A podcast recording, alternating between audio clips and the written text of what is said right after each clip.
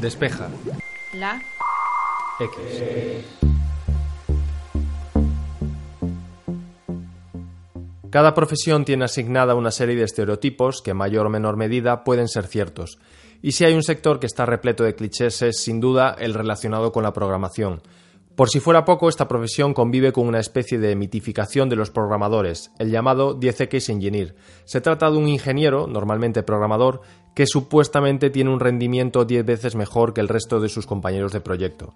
Chema Rodríguez, editor en Genbeta y Android Lead en Jovan Talent, nos acompaña en este episodio para ayudarnos a desenredar esta visión mitológica, analizando cuáles son los aspectos negativos, positivos y acertados de este término. Esto es Despejar X, mi nombre es Santi Araujo y comenzamos.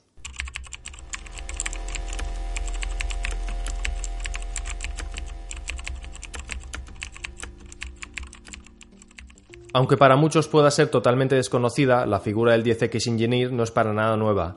Si estamos hablando de ello es porque en las redes sociales se ha vuelto a reabrir un debate acerca de cuáles son las características de este tipo de trabajadores. Tengo que reconocer que la, que la polémica sobre el 10X Engineer me pilló ya un poco tarde. El domingo por la noche, creo recordar, pues he empezado a ver en mi timeline de, de Twitter repleto de, pues, de memes, de GIF, incluso gente que nunca pensaría que estuvieran hablando sobre este concepto. Ya os digo que, que no es nada nuevo, que hay un montón de blog posts excelentes sobre gente reconocida hablando de esta figura, dando consejos a nuevos programadores, a programadores junior de, de cómo de esta forma un poco utópica quizá convertirse en un gran programador y con pero con consejos, con, cosas buenas, positivas, no estos estereotipos que quizá sean las que haya llevado a tanta polémica este hilo de tweet del señor Kirani. Tenemos que recordar que, bueno, el señor Kirani es un, inversor de una firma muy conocida, eh, Acel, es una de las venture capital más importantes del mundo, que ha invertido principalmente pues Facebook, Dropbox, Supercell, quiero recordar también en Slack, vamos, que, esa firma eh, ha participado en muchas startups importantes y con, pues por supuesto, muy grandes ingenieros. Creo que el hilo, este hilo de tweets eh, surge con una muy buena fe de, este señor, pero desde su visión, desde su visión que cuando haya visitado pues esas startups y haya visto ciertos desarrolladores, pues digamos que ha detectado que, esos desarrolladores son los que mejor curro sacan adelante o son los más rápidos o los que consiguen que entregas complicadas de una startup inicial salgan adelante, ¿vale? Eh, no, no, vamos a analizar todos los tweets que dijo, no merecería la pena. Sí que hay ciertos tweets en los que, bueno, ya lo hemos, hemos leído en el excelente post que, escribió Enrique en, en Sataka, describiendo un poco la polémica hay ciertos tópicos que, que, dolieron a la comunidad y la comunidad respondió de la forma más, más graciosa eh, que pudo hacer, eh, con memes realmente que, que muestran lo, anecdótico, curioso y esos clichés que intentamos muchos programadores eliminar. Empezando por uno, fácil, realmente pues eso, eh, odiar las reuniones, participar en decisiones de producto, pues esa descripción creo que no encaja. No encajaría realmente si estamos hablando sobre un 10X Engineer, que es una figura, repito, que, es una de las personas que, más pueden aportar en una empresa como probablemente invierta este señor. Eh, ¿Quién no odia una reunión improductiva en la que a lo mejor hay 20 desarrolladores, estamos escuchando a tres de ellos hablar, discutir, o, cuando se está presentando una funcionalidad y, todavía no tenemos muy bien definido pues qué se va a hacer, cuáles van a ser los requisitos? Probablemente, pues sí, ese ese, ese, 10X Engineer, como queramos llamarlo, eh, levantará la mano y dirá, oye, estoy perdiendo el tiempo, no me invitéis. Luego también, pues, eh, estamos eh, mencionaba, pues, los horarios irregulares, lo del tema de trabajar por la noche, lo de, digamos, siempre recuerdo, pues, esa figura un poco de película de hackers de adolescente, ¿no? Con la persiana abajo del todo, oscura, o intentando hackear el Pentágono, no. Esas personas no, no, no existen en las startups, no hay una cueva específicamente a oscuras donde esos desarrolladores eh, están escribiendo código y son súper productivos, no. Luego también, bueno, eh, ya entramos en detalles de la configuración de equipos. Podemos ver gente que utiliza teclados mecánicos y, bueno, no, no es que sean los más crack por usarlos. También tener el, el, el tono oscuro, ¿no? En, pues, nuestro editor de código. No, eso es cierto. O utilizar solo el teclado y no utilizar el ratón, eso tampoco te hace más rápido. Al final te hace más rápido, la programación no es solo, solo picar y aporrear un teclado, escribir rápido. También tenemos que pensar que es algo creativo y que, que bueno, que esas configuraciones eh, el tono oscuro, pues quizás sea una moda, sea más cómodo para la vista, lo que queráis, pero no, tampoco describen a un gran programador solo, solo por eso, ¿vale? Es un poco anecdótico. Y luego, bueno, por último, para analizar una de las cosas que, quizá mm, me llamó muchísimo la atención. O sea, yo pues si puedo pensar en un 10X engineer con alguien que me haya cruzado, que me gustaría trabajar, no, no lo describiría como que esa persona eh, no quiere formar a la gente que está a su alrededor, que, que, dice, bueno, es demasiado esfuerzo explicarte esto, quita, aparta y, y, lo hago yo, lo hago yo todo, ¿vale? Eso no creo que por eso y por, por más motivos que seguiremos comentando, no creo que pues ni ese hilo de tweet estuviera muy acertado y, bueno, y vamos a intentar explicar un poco más la, esta polémica y, y realmente, bueno, eh, lo que creo que realmente es un 10X Engineer. Ahora que sabemos por qué estamos hablando de nuevo de este tipo de programadores, es interesante echar la vista atrás y conocer de dónde viene este término. Como decíamos antes, el término de FX Engineer no, no surgió ese, este fin de semana con el, con el, inversor haciendo un hilo de tweet y se inventó este, esta palabra. Esta palabra la hemos escuchado muchas veces, la hemos leído más bien en, un montón de, de posts de, de, desarrollo. Realmente tengo que decir que es el típico post que, que, siempre surge, que siempre pues llega el verano y queremos ser mejores programadores, surge el término 10X, pero ese término 10X no lo inventó nadie de que, escriba blog posts. Este término al final surge de un estudio que se hizo en distintas épocas. Se empezó en los años 70 con la motivación de ver qué hacían estos nuevos, en esa época, ingenieros de software, que estaban empezando a programar y como en otra industria queremos con la obsesión de medir esa productividad intentaron hacer estudios sobre individuos cómo eran capaces de desarrollar las aplicaciones que había en esa época. Ya os digo, este estudio era lo considero bastante viejuno. Luego se ha intentado actualizar en los años 80 e incluso en los años 2000, pero incluso el último informe de, del año 2000 o ese estudio que se intentó hacer con, distintos programadores dista mucho de, la actualidad, de las herramientas que tenemos, nuevos lenguajes, entornos de programación e incluso el tipo de aplicaciones que hacemos. Eh, en esa época realmente no desarrollábamos aplicaciones no desarrollamos aplicaciones móviles, eh, no desarrollamos eh, tantos productos para Internet.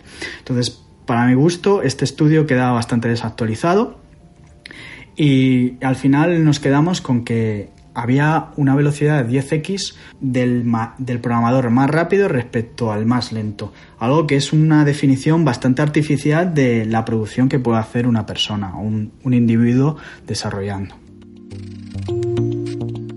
Obviamente cada trabajador es capaz de producir más o menos respecto a otros compañeros, pero ¿podemos objetivamente decir que alguien es 10x sobre otra persona? De ser cierto, sería prácticamente imposible medirlo. Muchos equipos de desarrollo pues, han, sufrido, los intentos de medir la productividad de sus programadores. Todo ello con una buena intención. Ya hablábamos antes de pues, los estudios en los que queríamos medir una nueva profesión, como era la de programador, pues eso, en los años 70, en los años 80, pues en la actualidad constantemente siempre llega algún product manager, algún manager que intenta medir la velocidad de su equipo, con la buena intención de, de ser predecible, realmente saber cuándo una tarea se empieza y cuándo una tarea se acaba. Esa buena intención lleva a equívocos y a medir mal realmente. Si hablamos de, ese multiplicador del 10x engineer, estamos hablando de grados de magnitud respecto a una persona. O sea, estamos diciendo que hay gente en el equipo que produce 1x y gente del equipo que produce 10x. Tenemos que pararnos a pensar un momento esto. Eh, es imposible. ¿Habéis conocido a alguien que produzca 10 veces más que vosotros? Lo más cercano a eso quizá es alguien que es capaz de producir producir o desarrollar o como queráis decir, porque ya os digo, esto vale para cualquier profesión. En mayor o medida se puede proyectar este término. Quizá habéis conocido a gente por su mayor soltura, mayor experiencia, que es capaz de hacer el doble que una persona junior que acaba de empezar. Quizás sí, tiene más soltura a la hora de hacer ciertas tareas. Pues esto mismo eh, pasa en los desarrolladores. Hay ciertos desarrolladores senior que realmente ya saben cómo analizar una cierta tarea y no se pone a picar líneas de código. No se pone a picar esas líneas de código tan rápido y produce una mayor, menor cantidad de esas líneas. En cambio, un junior que tiene menor experiencia puede producir más líneas de código. ¿Qué quiere decir? ¿Que ese junior es más productivo que ese senior? Tendríamos que analizar, y esa es la parte que, perdemos cuando metricamos algo como la programación, es objetivamente esas líneas de código eh, funcionan igual que esas pocas líneas de código que ha hecho este programador senior. Entonces ahí estaríamos errando. Por ejemplo, si intentamos, hay distintos distintos puntos en los que podemos medir un equipo de desarrollo. En este que comentaba, en líneas de código. Ya os he adelantado que estaríamos errando si medimos el número de líneas de código que, que hace un programador respecto a otro. Deberíamos tener cosas más subjetivas para saber si el tipo de tarea que estaba haciendo, la experiencia de ese desarrollador y en qué tarea estaba involucrado realmente, si pues estaba refactorizando algo, estaba haciendo algo nuevo o intentaba hacer algo que pudiera escalar más a futuro. Hace unas semanas hablamos en, en Genbeta de qué pasa cuando intentas medir la productividad de un desarrollador. ¿Qué pasa si implantamos una métrica donde premiamos el número de tareas cerradas respecto a otras cosas? Al final los programadores que no confían en esas métricas y tienen toda la razón, van a intentar, digamos, hackear y engañar a esas estadísticas. Al final, si intentamos metricar por número de tareas, eh, vamos a tener pues ciertos programadores que sean como más francotiradores de esas de ese código, ¿vale? Van a ser los que cojan eh, tareas más fáciles, las van a solucionar y se van a notar esos puntos. Al final de la semana tendremos programadores que habrán hecho siete tareas y un programador que ha hecho una o quizá ninguna. Pero si nos basamos objetivamente en, qué han sido esas tareas, quizá descubramos que esas siete tareas fueron tareas pequeñas, pequeñas modificaciones respecto a una tarea de gran envergadura que hizo un programador. Y vamos a considerar ese programador más lento que el otro, incluso volviendo al término que, del que arrancábamos este, este podcast, ¿Es un 10X Engineer el que resolvió esas siete tareas pequeñas? ¿O realmente el que se remangó las manos e intentó resolverlas? Resolver una tarea de gran envergadura, complicada y quizá que se han ido encontrando cosas que pueden eh, sacar adelante código mucho más estable, sólido y con un producto de mayor calidad para los usuarios. También, como decíamos, líneas de código. Un junior por regla general, va a escribir más que un senior. No es una regla fácil ni que nos ayude a definir que, un programador es más rápido que otro.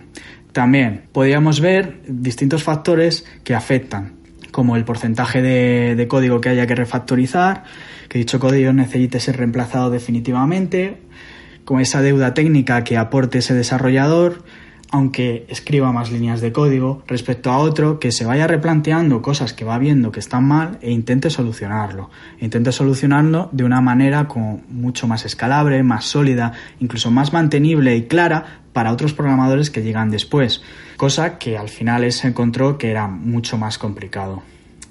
También un factor que influye mucho en estas métricas y como factor externo que hay que tener en cuenta es si realmente estos programadores tienen claros los objetivos. Digamos, en una empresa de productos se suele tener un roadmap. Este inversor debería también saber que mucha de la productividad que, que afecta a estos desarrolladores o cómo influye en esa productividad, mejor dicho, es si tenemos claros las tareas que tenemos que hacer, el alcance y realmente hemos definido el coste que nos, que nos lleva. Si un buen equipo de producto, unos buenos product manager o el, el CPO de esa, de esa startup define bien el roadmap que tenemos que hacer, esos programadores que realmente son los que van a implementar, van a crear en código esas ideas, esos diseños y tal, serán muchísimo más productivos. Por eso el entorno también influye en estas métricas. Al final un entorno de trabajo en el que puedas confiar en los managers, sepas lo que tienes que hacer realmente y además tengas ciertas métricas individuales, pero no ya no solo, en mi opinión, para mostrar hacia afuera tu rendimiento, sino para que tú mismo seas capaz de autoevaluarte y ver, oye, esta semana ha ido más lento y hacerte esa autoevaluación de saber, oye, ¿por qué he ido más lento? ¿Por qué he sacado menos tareas que el resto de mis compañeros? ¿O por qué he hecho menos pull requests? ¿Por qué estos se han quedado más atascados? Yo creo que eso fomenta que individualmente podamos hacer una autoevaluación, pero, pero no utilizarlos como, como el rendimiento de esa persona como se utiliza en algunas empresas. Por eso, eh, mi visión sobre las métricas sobre, sobre programadores es más bien tener métricas del equipo, métricas del, producto. En lugar de estar pensando individualmente qué programadores son más rápidos o menos rápidos, pensar cómo está fluyendo este, este producto, esta aplicación o el desarrollo que tengamos. A muchos de vosotros desarrolladores os sonará pues estos conceptos de pull request que, que se atascan porque no sé, el equipo de QA tiene que, que, validarlos porque se han tomado antes de tiempo y hay decisiones que, que se definen en esos pull requests, ese ciclo de vida de pull requests y la velocidad en la que se definen, se crean y, se mergean a una rama principal. También hay otros conceptos que he mencionado antes, como la deuda técnica.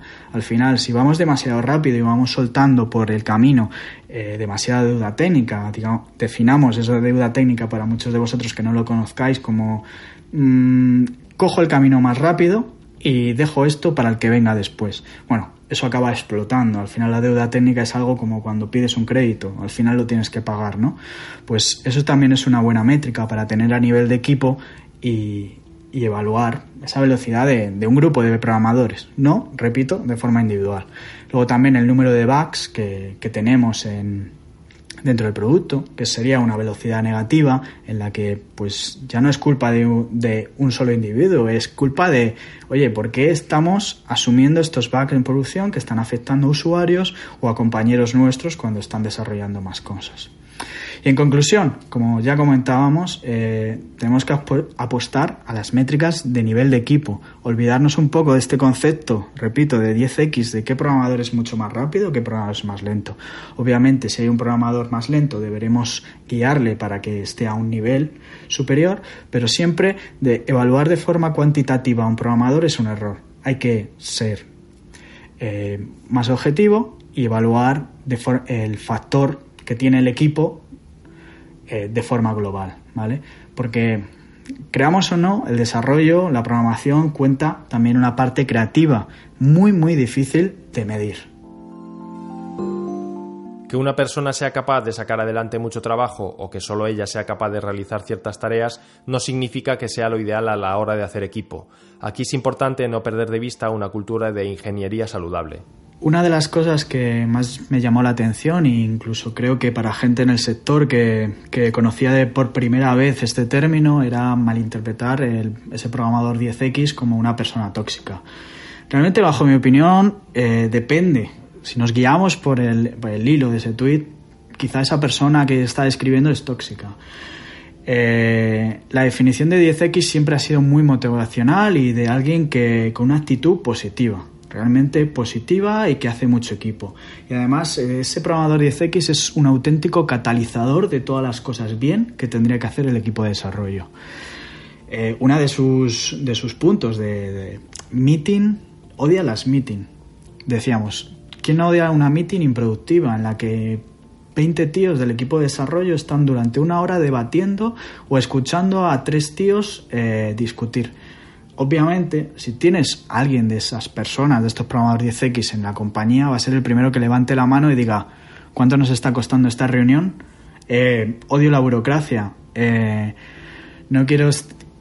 Tenemos trabajo que hacer. Esa persona realmente, y lo dice con buena actitud, constructivamente, por supuesto, puede ser muy útil para un equipo de desarrollo. No tiene por qué ser tóxica o decir o decir que lo es por odiar reuniones, odiar la burocracia o, como decíamos antes, empezar a quejarse porque el equipo de producto realmente está dando, está dando vueltas en círculos y todavía no sabe qué, qué tenemos que, sacar adelante. Claramente sí que es una persona tóxica, como describía ese hilo de tweet, alguien que tiene muy pobres eh, dotes comunicativas, que es incapaz de enseñar a alguien. Alguien que dice, apártate, ya luego yo no te voy a enseñar, pues claramente es una persona tóxica, pero, pero realmente yo no lo consideraría como un programador 10X. Yo no querría una persona que, sea el único, que sabe hacer una tarea y que no enseñe al resto del equipo. Básicamente porque conocéis, hay un concepto del bus factor, de esa persona que, que lo sabe todo y si esa persona se va fuera del equipo, adiós tener personas así que son incapaces de enseñar a, otras personas es realmente tóxico. Pero creo que más bien, como antes decíamos, de culpar las métricas individuales, tenemos que culpar a esa cultura de empresa, de desarrollo, esa cultura de las startups que, que, que salen muy bien en los vídeos o salen muy bien en las fotos. Eh, ¿Cómo, ¿Cómo, motivamos a que, a que funcione bien un equipo de desarrollo? Ahí, pues, no sé, gente que, que yo admiro bastante, pues Jason Fried, de HH, que han escrito recientemente un libro fenomenal sobre eso, no cometer locuras en el, en el trabajo, cómo conciliar el horario laboral, algo básico, como poder trabajar en remoto de una forma síncrona y no ese falso remoto totalmente síncrono en el que sí, no estás en la oficina, pero siempre están constantemente conectados. Esas son cosas tóxicas realmente, no tener un programador 10X o como queramos llamarlo, ese ninja rockstar que sea el que levante la mano y, y te diga a la cara que no le gusta cómo está, eh, cómo está trabajando el equipo de desarrollo. Siempre de una forma constructiva. Y luego, como todo, pues en una cultura de empresa, además, eh, creo que pues en el hilo estaban también mencionando, pues la contratación de esa gente. Contratar a programadores 10X es fundamental, sí, pero tenemos que atender a, a siempre evaluar a la gente que hemos contratado o a la gente que estamos entrevistando. Para mí es fundamental dos variables, el desempeño y la actitud. Podemos tener desempeño 1 y actitud 1, esa gente es fenomenal, la debemos tener en el equipo. En cambio, si tenemos desempeño cero y actitud cero, esa gente debería irse fuera. Y luego ya entramos en esa dicotomía complicada de tener un desempeño 1 y una actitud cero. Creo que esa encaja bastante con esa definición que teníamos del tweet. Una persona tóxica es eso, tiene un desempeño de 10x o 100x o lo que queráis, pero una actitud cero que no ayuda a crecer al equipo, escalarlo y fomentar una cultura sana. En cambio, digamos, si tienes a alguien que por lo que sea, en este binario de desempeño cero y actitud 1, a esa persona, digamos, la deberías guiar para que crezca. Esas es la persona, una de las personas más valiosas y que a futuro puede, puede tener el desempeño 1 y actitud 1 que todos queremos tener en el equipo. Y luego, cuando estás dentro de una empresa, un concepto que me gustaría mencionar a colación de, de todo esto, al final de, pues cuando tienes personas que quieres motivar, que con ese desempeño, con esa actitud eh, mejoren, es lo que muchas compañías de una cultura de ingeniería sana empiezan a implementar o llevan implementando bastantes años es ese concepto del career path, ese camino en la carrera de ese programador, en la que se ven distintos factores. Eh, en algunos career paths en los que he tenido oportunidad de trabajar, pues siempre se mira pues el topic mastering, cómo sabe esa persona sobre un tema, cómo es capaz de, de utilizarlo para hacer ese desarrollo, el throughput, que es algo muy importante y al final es esa métrica dichosa de cuánto curro sacas, también pues la capacidad de liderazgo, mirada también desde la parte individual, de equipo, producto, incluso de la compañía, también el soporte que da al equipo, ese compañerismo que tiene y cómo estás dispuesto a ayudar siempre al resto de tu, de tu equipo, aportando cosas o herramientas. Y también pues los aprendizajes, tus aprendizajes eh, como propios, ¿no? Que te haces tú mismo o cómo ayudas al resto de desarrolladores a aprender. Al final, eh, pues en estos cinco o seis términos, al final puedes definir cómo una persona puede ir evolucionando y puede evolucionar pongamos, no me gusta el término mucho de 10X y creo que lo he repetido varias veces, pero bueno, si tenemos una persona 1X con una actitud genial y queremos llevarla al 10X, con manteniendo esa actitud genial, un career path bien guiado, adecuado y con un feedback constructivo, diciendo las cosas positivas que hace esa persona, diciendo claramente, sin, sin el típico eufemismo que muchas veces daña más que ayuda de qué cosas estás haciendo mal y constructivamente cómo podrías mejorar, conseguiremos realmente el objetivo de programador 10X, eh, ese rockstar que todos querríamos trabajar. Y no sería en ningún caso una persona tóxica y ayudaría totalmente a ese equipo, a esa startup, incluso un VC que entienda un poco de ingeniería, haría un hilo que lo defina totalmente bien. Aunque empezamos a entender por qué existe esta figura de programador con superpoderes, quizás lo más correcto sería hablar de un verdadero programador senior. Cuando continuamos hablando de un programador 10X, eh, a mí siempre me viene a la cabeza, realmente, pues no sé si por eh, aterrizar un poco el término, si realmente estamos hablando de pues ese programador senior de verdad, de verdad, no, no solo de una etiqueta, ¿vale? Porque eso, en la industria del software, que es relativamente joven, aunque hablemos de cosas que se hacían en los 70, pues, pues realmente es que cada año nos estamos reinventando con nuevas tecnologías y, y, cómo intentamos etiquetar las cosas. Eh, por ello, por ser tan joven, pues cometemos errores como el de, etiquetar a gente que, que, no es senior o que, o que no es tan junior o que no es tan intermedio. Hace tiempo estábamos hablando y surgió un interesante debate pues, en Genbeta con un post que, que le escribimos, intentando explicar cuáles son los valores reales de un programador senior. Y pues quitando pues esa eh, eso que no me gusta a mí tanto, de cómo medir a una persona por los años que lleva programando. Muchas veces tiene relación, ¿sabes? Tiene, tiene pues esa experiencia se va acompañada con unos años, pero también va acompañada del tipo de, trabajo que haces. Yo siempre, pues eso, recuerdo, pues, no sé, en alguna charla o alguien me lo dijo, pero se me quedó grabado en la cabeza que, que, que hay juniors eternos, esas personas senior que a lo mejor han estado 10 años en una misma empresa y viendo su currículum, o, diga, eh, podríamos decir, oye, 10 años trabajando, pues este tío tiene que ser un super senior. Pero realmente si ha estado haciendo constantemente lo mismo, nos hemos encontrado como un eterno junior, alguien que no ha encontrado ningún conflicto en su carrera laboral, ningún reto interesante y realmente aprendió algo en el primer año de su carrera y ha continuado haciéndolo constantemente y de forma repetitiva no ha tenido ningún traspiés y ahí está. Lo único, pues, que ahora mismo puede estar más alejado del mercado laboral o tal. Pero bueno, como decía, las etiquetas son muy complicadas y si atenemos al número de años nos podemos confundir. Luego también hay pues gente etiquetada como senior que realmente son como decimos un francotirador de tareas, ¿no? Que se limita a hacer las tareas que le toquen con el menor esfuerzo. Eh, al final tampoco es un valor adecuado, ¿no? No, es un programador que, fomente esta cultura de equipo que queríamos y decíamos anteriormente. Luego hay otra serie de programadores que son los programadores gregarios, ¿no? Usando un poco la terminología ciclista, que realmente pues hay gente que no, no quiere destacar, son senior, pues a lo mejor no le gustan las reuniones, no le da, no, no tiene opiniones muy fuertes, digamos, pero sí que ayuda al resto del equipo, es, es capaz de plasmar perfectamente los requisitos cuando están bien definidos en código.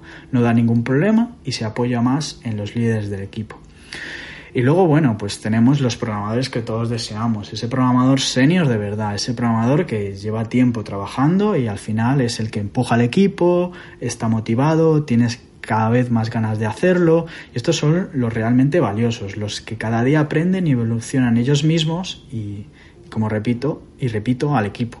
Van superando etapas y adquiriendo esa e, etiqueta senior con su trabajo diario de verdad. Como decíamos, eh, ¿qué factores distinguen a ese programador senior? Primero, eh, los años de experiencia jamás deberían serlo. Deben ser un apoyo, obviamente. Si llevas 10 años haciendo una cosa, algo tienes que saber. Pero tenemos que fijarnos en, ¿has aprendido de esos errores? Los años de experiencia denotan haber recorrido ese camino con anterioridad, haber cometido errores, es bueno cuando se aprende de ellos y ese es un valor fundamental de un senior. También una persona que empuja al equipo, alguien que se puede echar a las espaldas una tarea difícil, intentar eh, descubrir por qué está fallando algo en producción y hacerlo él mismo y empujando al resto de sus desarrolladores. También sabe delegar, es algo que antes estábamos mencionando, de que alguien que no sepa comunicar o que sepa dividir tareas no, no nos ayuda. O sea, es, tiene que ser consciente de que aunque se tarde un poquito más, es fundamental que se paralicen ciertas tareas. También, pues no está centrado en el código, ve más allá de un proyecto. Es algo que, pues ya no es que sea políglota, sepa hablar más lenguajes, sino que no todas las soluciones las aferra a una tecnología concreta. Y luego, pues eso, Obviamente tiene ciertas especialidades en framework, lenguajes, librerías, entornos de programación, sabe un montón de patrones de diseño, de arquitecturas, pero lo fundamental es que elija la que mejor encaja en ese desarrollo o en esa tarea concreta y sepa comunicarlo al resto del equipo. Y luego, lo hemos mencionado antes también, lo mejor para un programador es tener una muy buena actitud.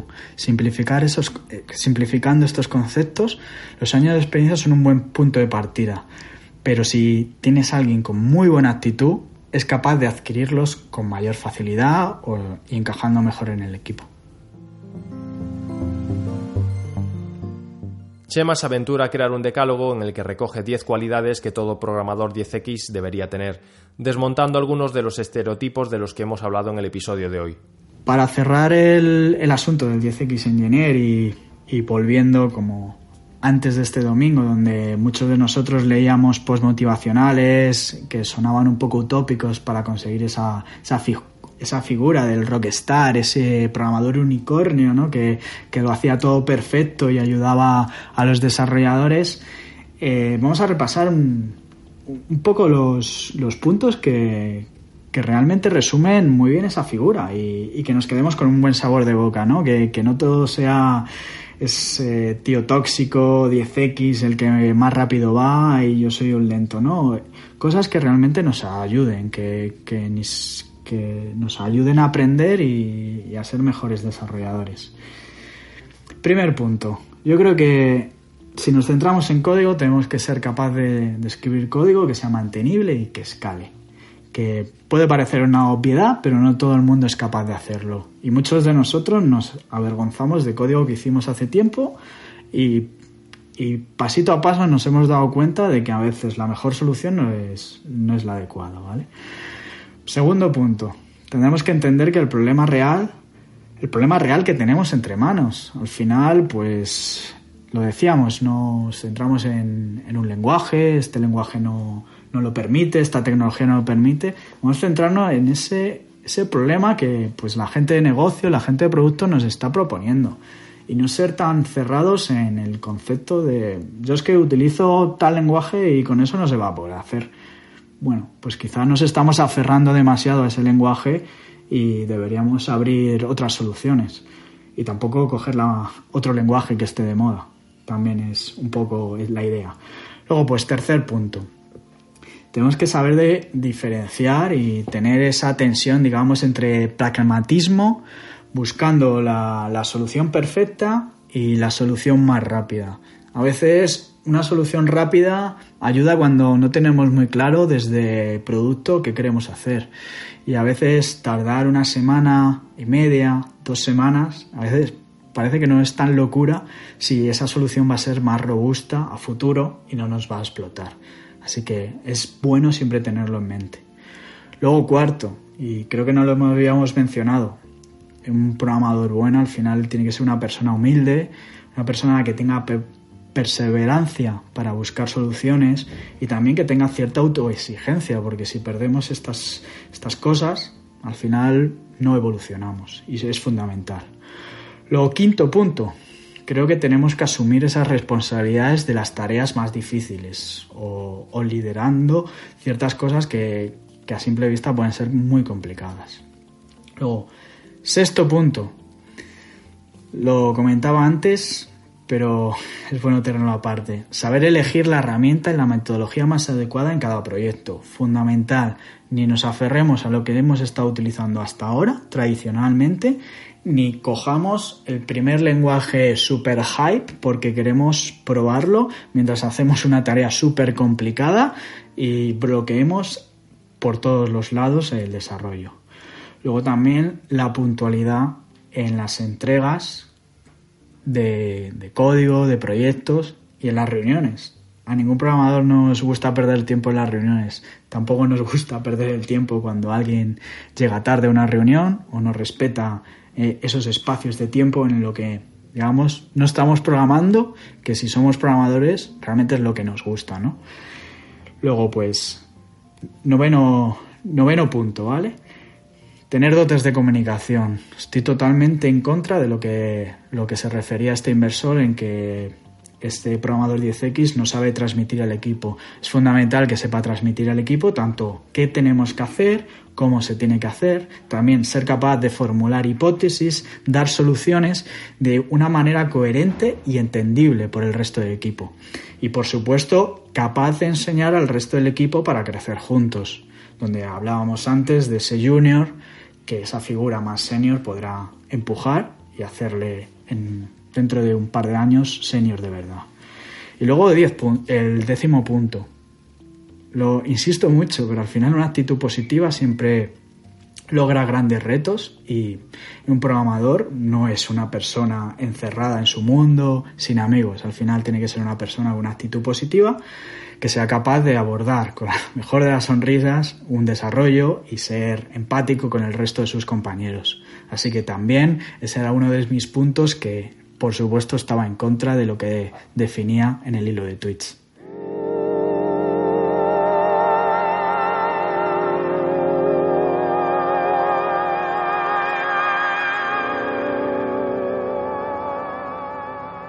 Efectivamente, la X que aparece en el nombre de nuestro podcast significa que solo pueden participar invitados 10X. Cada semana les sometemos a una serie de pruebas y los que no las superan son enviados inmediatamente a la NASA. Mientras realizamos la selección para el episodio de la semana que viene, te recomendamos que escuches el resto de podcasts de Sataka, como son Captcha, Sataka Now o Insercoin. Nosotros regresaremos el jueves que viene y desde aquí te deseamos que pases una feliz semana.